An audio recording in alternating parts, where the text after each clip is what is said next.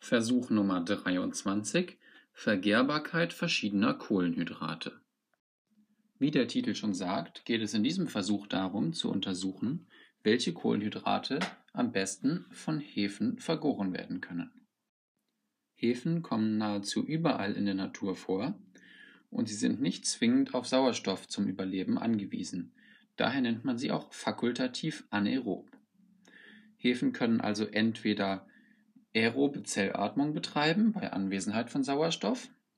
Und das ist auch durchaus die bevorzugte Variante, da die Energiebilanz hier wesentlich besser ist als bei der anaeroben Gärung, die stattfindet, wenn kein Sauerstoff vorhanden ist.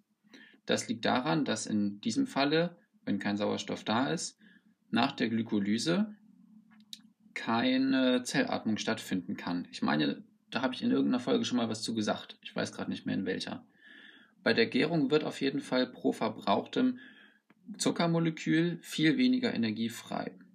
Dafür entsteht Alkohol, wie wir alle wissen bei der Gärung.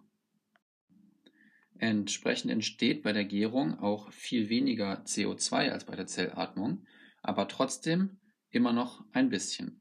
Und diese CO2-Entstehung machen wir uns zunutze und messen diese mit Gärröhrchen nach Einhorn. Das sind so kleine Apparate, mit denen man messen kann, wie viel Gas entsteht. Und wenn wir solche nicht haben, dann kann man sich eine entsprechende Apparatur ganz leicht selber bauen.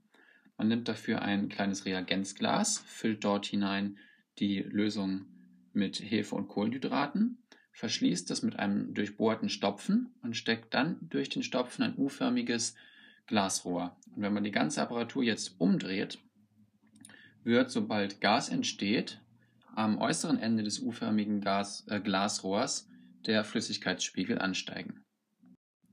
Für den Versuch wird nun eine Hefesuspension hergestellt, das heißt es wird Trockenhefe mit Wasser verrührt und anschließend werden 5 Milliliter von dieser Hefesuspension mit jeweils 25 Milliliter der verschiedenen Zuckerlösungen bzw. der Stärkelösungen zusammengegeben.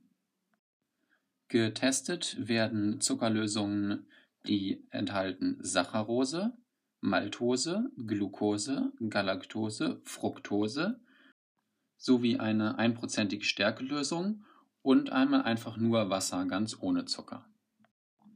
Mit diesen jeweiligen Lösungen wird die Apparatur wie vorher beschrieben aufgebaut und in den Wärmeschrank gestellt. Dann lässt sich nach einiger Zeit beobachten, dass Saccharose, Maltose, Glucose und Fructose sehr gut zu vergären sind. Hier entsteht jeweils Gas oben im Reagenzglas und der Flüssigkeitsspiegel im U-Rohr bewegt sich entsprechend. Galaktose sollte auch zu vergären sein, war in unserem Fall aber nicht der Fall. Vermutlich fehlten da entsprechende Enzyme. Und die einprozentige Stärkelösung ist definitiv von Hefe nicht vergärbar da Stärke erst einmal mit Hilfe eines Enzyms in Einfach- oder Zweifachzucker äh, heruntergebrochen werden müsste, um sie vergehren zu können. Und diese Enzyme hat die Hefe nicht. Ebenfalls äh, bei dem Wasser passierte nichts. Das Wasser, was keinen Zucker enthält, da sind ja dann keine Kohlenhydrate drin und entsprechend war nichts da, was die Hefe vergehren konnte. Es entstand kein Gas und der Flüssigkeitsspiegel im U-Rohr hat sich auch nicht verändert.